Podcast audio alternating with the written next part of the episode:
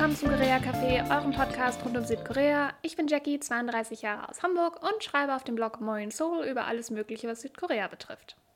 Die heutige Folge wird wahrscheinlich für unsere Verhältnisse eher ein Quickie werden, aber es ist eine Frage, die immer wieder aufkommt und die jetzt mal ein für alle Mal geklärt wird. Wie der Titel ja unschwer schon erkennen lässt, reden wir heute kurz über das koreanische Alter, finden raus, wie alt ihr in Korea seid und was der Unterschied zwischen Korean Age und International Age ist und reden danach noch kurz ein bisschen über Silvester in Korea.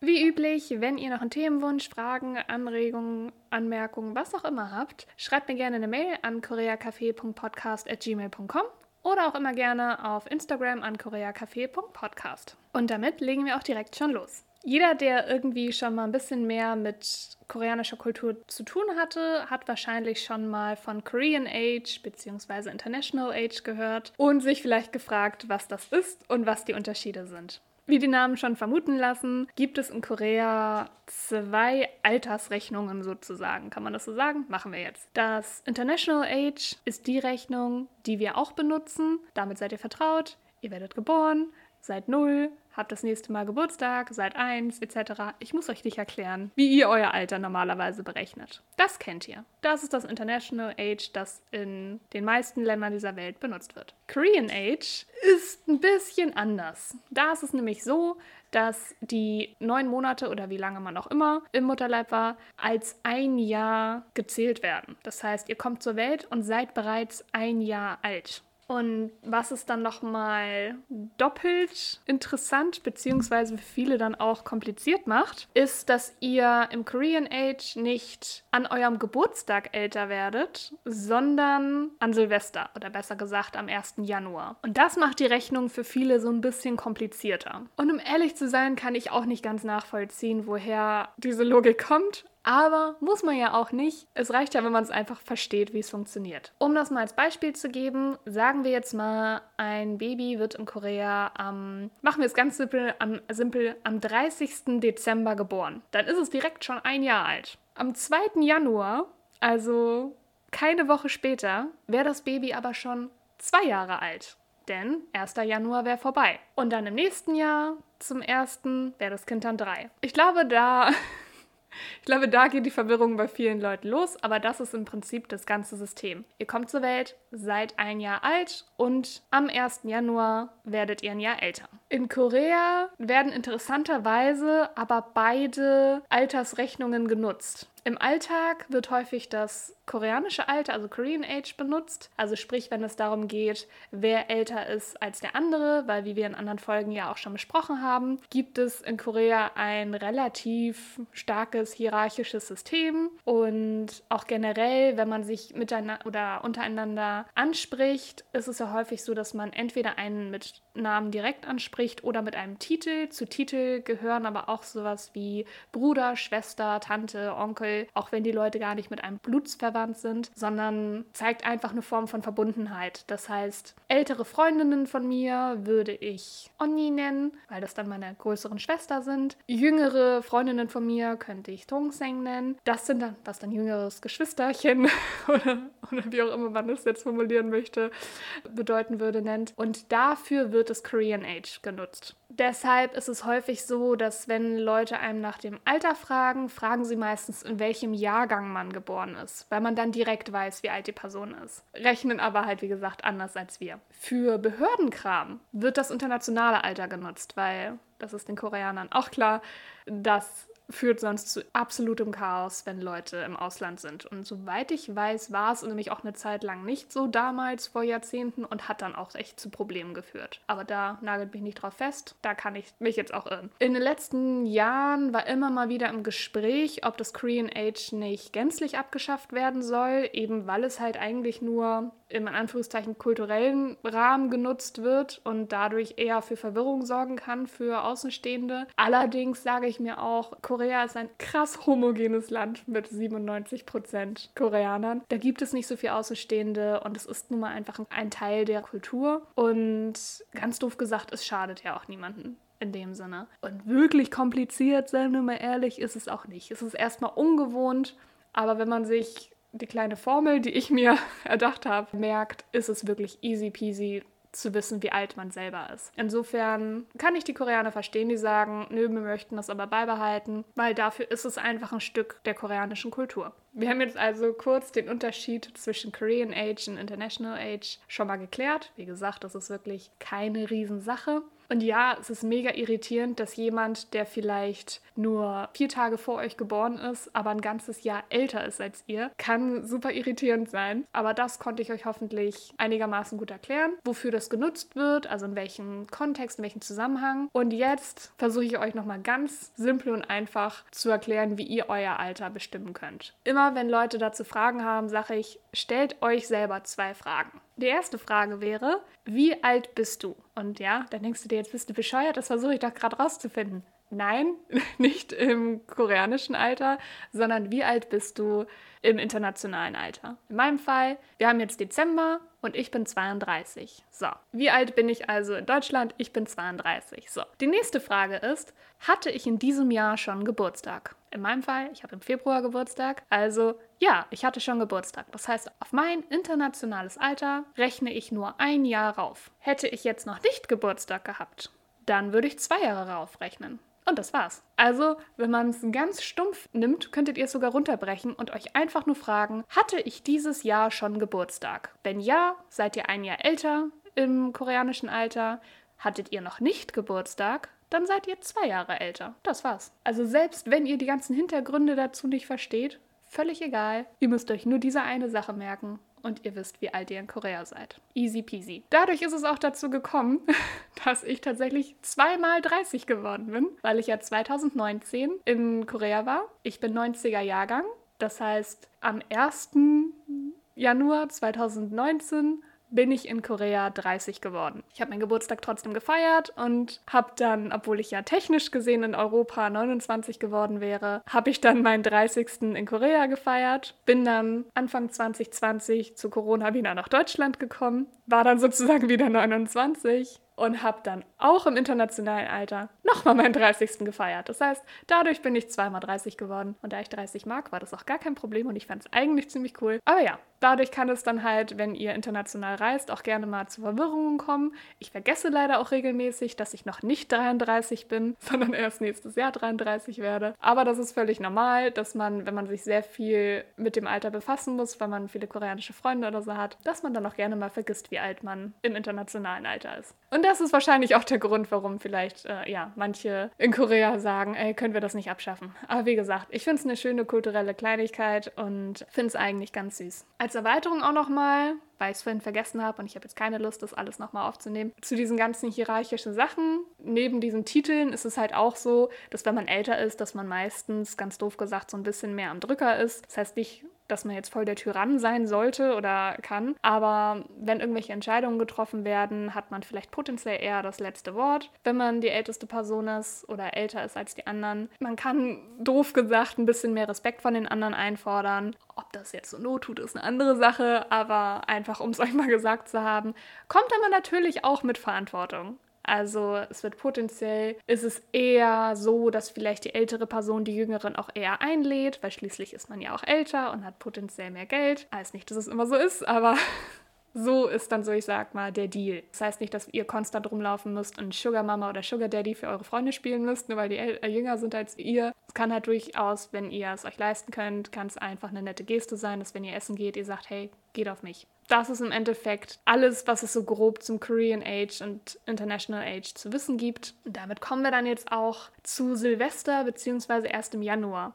Und ich bezeichne das ganz konkret nicht als Neujahr, weil das in Korea nicht Neujahr ist. Auch wenn das Korean Age danach berechnet wird, ist es nicht das Neujahr. Und das ist wieder auch eine Sache, die ich ein bisschen kompliziert finde oder die mich immer kurz verwirrt. Kompliziert nicht wirklich, aber die einen so ein bisschen verwirrt. Also alterstechnisch gesehen beginnt das neue Jahr aber nicht von der koreanischen Kulturzeitrechnung her. Und das liegt daran, dass die nach einem anderen Kalender rechnen. Und zwar dem sozusagen Mondkalender. Der ist auch in China und in einigen anderen südostasiatischen Kulturen ist es so, dass erst zum Mondneujahr auch Neujahr gefeiert wird. Und wie gesagt, in Korea ist das genauso. In Deutschland kennen es die meisten als chinesisches Neujahr und es ist auch das gleiche Datum. Ich würde das aber in Korea auf gar keinen Fall chinesisches Neujahr nennen. Kommt überhaupt nicht gut an. Ein Stück weit natürlich auch zu Recht, weil es ist ja nicht das chinesische Neujahr, es richtet sich ja nach dem Mondkalender und China ist nur einfach am bekanntesten in vielen westlichen Ländern oder besser gesagt, die chinesische Kultur ist bekannter und wurde deswegen damit verknüpft. Es hat aber eigentlich mit China an sich nicht viel zu tun. Es ist einfach der Mondkalender. Das ist auch der Grund dafür, dass das in dem Fall jetzt koreanische Neujahr, auch wenn das alles auf die gleichen Daten fällt, jedes Jahr an einem anderen Tag ist.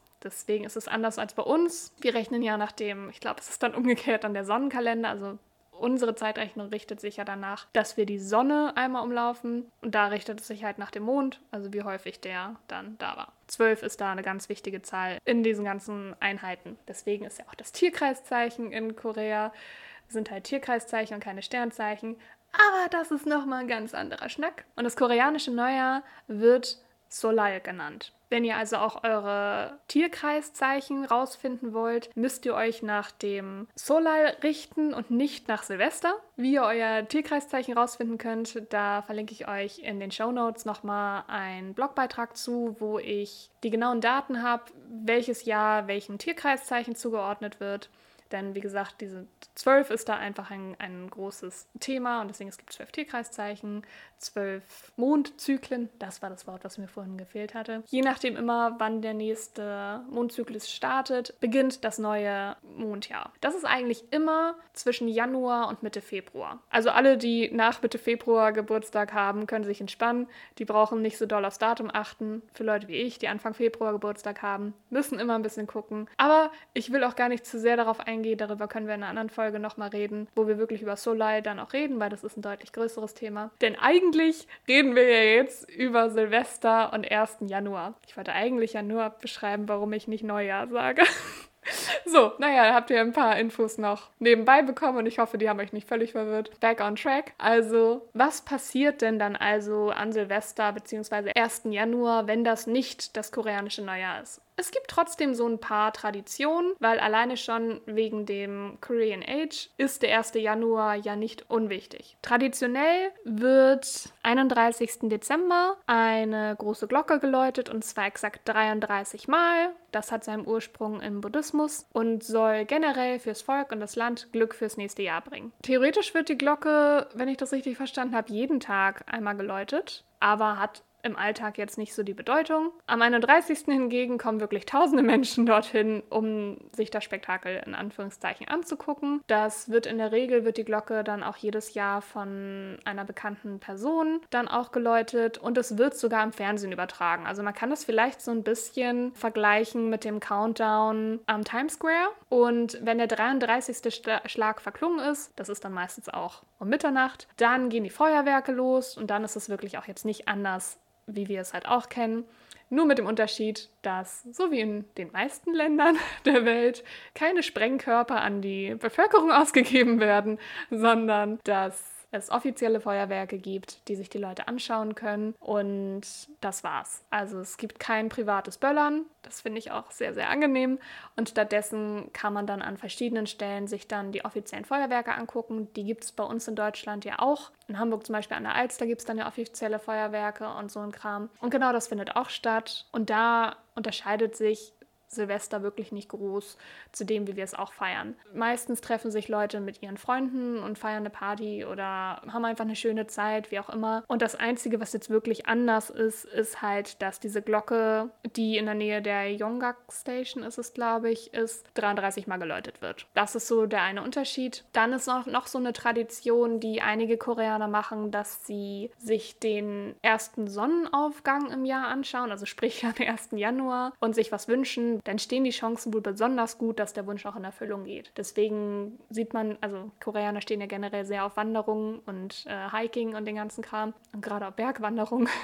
Und deswegen sieht man dann am 1. Januar ganz viele Leute, die auf Hügeln und Bergen dann stehen und auf den Sonnenaufgang warten. Der ist meistens so 7, 37 und sich was wünschen. Ansonsten gibt oder gab es noch eine Tradition. Da habe ich jetzt leider nicht mehr die Chance gehabt, meinen Kumpel nachzufragen. Ich glaube nämlich, die gibt es nicht mehr. Früher war es wohl so, dass es am 1. Januar auch so, ich sag mal, zum schon Neujahresbeginn, aber nicht der offizielle, ihr wisst schon, was ich meine mit Solal und nicht, es ist ein bisschen, ja, da wird es ein bisschen konfus, wurden die Babys vorgestellt oder ein paar der Babys vorgestellt, die am 1. Januar geboren wurden. Also, was ist vorgestellt? Die sind dann kurz im Fernsehen gewesen, wurden kurz ab abgelichtet. Das weiß ich, weil nämlich einer meiner besten Freunde in Korea ist am 1. Januar geboren und gehörte zu diesen Babys, die dann, als er geboren wurde, dann auch aus dem Krankenhaus raus einmal gefilmt wurden. Ich glaube, das wird heute nicht mehr gemacht aus etlichen, zum Teil auch offensichtlichen Gründen. Da müsste ich ihn jetzt aber nochmal fragen, ob ich hier jetzt Bullshit erzähle oder nicht und dass es tatsächlich noch äh, stattfindet. Aber ich glaube, dass es tatsächlich eingestellt wurde. Aber fand ich trotzdem eine ganz süße Sache, dass es das mal gab. Und ja, ich glaube, damit haben wir dann tatsächlich auch schon alles, was es jetzt, ich sag mal, Wissenswerte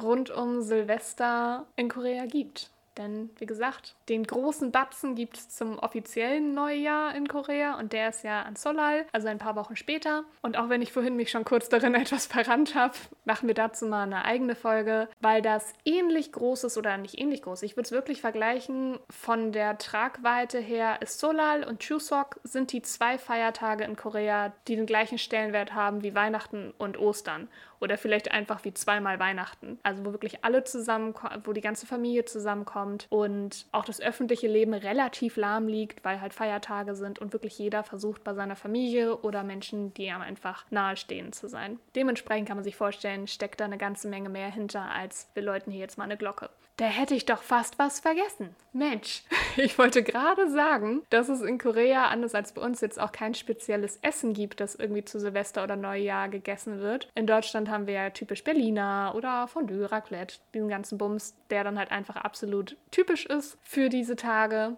Ich wollte gerade sagen, es gibt es in Korea nicht. Und dann fiel mir ein, doch, es gibt für den 1. Januar ein Gericht, das so absolut typisch ist. Und dieses Gericht ist eigentlich auch etwas, was man am, ich sag mal, offiziellen koreanischen Neujahr, also nach Solal isst, aber was sehr viele Koreaner jetzt auch am 1. Januar essen, weil es ja dann sozusagen zweimal Neujahr ist. Und das ist, äh, ich glaube, es ist Dokguk, also Reiskuchensuppe sozusagen, wo dann halt diese Rice Cakes, die man auch für Tteokbokki und in anderen Gerichten auch häufig sieht, in anderer Form das ist meistens diese kleinen Scheiben, werden dann halt in einer Suppe gekocht und das soll dann halt Glück bringen und Gesundheit und all das. Und das, wie gesagt, isst man eigentlich traditionell auch an Solal, aber von einigen koreanischen Freunden habe ich jetzt auch schon gehört, dass sie das dann auch am 1. Januar essen. Und ich habe auch gemerkt, dass es im 1. Januar rum so war, dass generell auch mehr Dok, also Reiskuchen verkauft wurden. Also schon nochmal eine ab, sehr, sehr, sehr abgespeckte Version von Solal, dass einige dann durchaus dann auch Reiskuchen verschenken oder essen und eben Dokguk gegessen wird. Natürlich nicht alle und jeder, aber das wäre so das Einzige, was mir jetzt gerade einfällt, was an Essen speziell für diesen Tag wäre oder diese beiden Tage wäre. Und jetzt kann ich auch wirklich sagen, das war es dann auch wirklich alles, was mir jetzt einfällt zum koreanischen Alter und zum Silvester und 1. Januar. Ich hoffe, das war dann auch wirklich alles und ich habe nicht irgendwas vergessen. Falls ja, lasst es mich gerne wissen. Ich freue mich immer, wenn ich was Neues lerne. Und wenn ihr, was das Korean Age anbelangt, immer noch ein bisschen unschlüssig seid, guckt auf jeden Fall in die Show Notes. Da verlinke ich euch auch nochmal einen Blogpost dazu, wo ich nochmal alles zusammengefasst habe. Da könnt ihr das dann jederzeit immer nochmal nachlesen, wie genau ihr euer Alter berechnet und was das Ganze überhaupt soll. Damit kommen wir dann auch schon zur Empfehlung für diese Folge und das wäre das Buch K-Universe aus dem Conbook Verlag, das für all diejenigen, die das noch in diesem Jahr, also 2022 hören,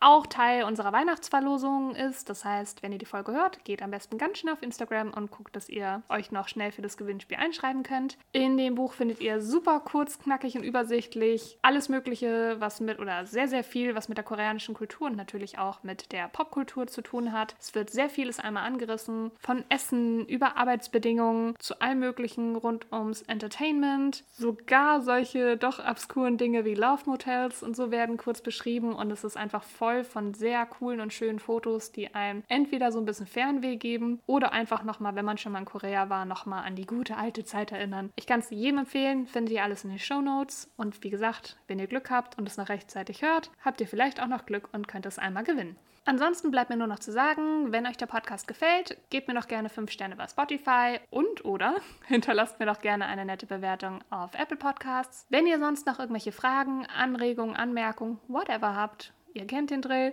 schickt mir gerne Mail an koreacafé.podcast.gmail.com oder schreibt mir auf Instagram an koreakaffee.podcast. Damit bleibt mir jetzt auch nichts anderes mehr zu sagen als schöne Vorweihnachtszeit und bis zur nächsten Folge.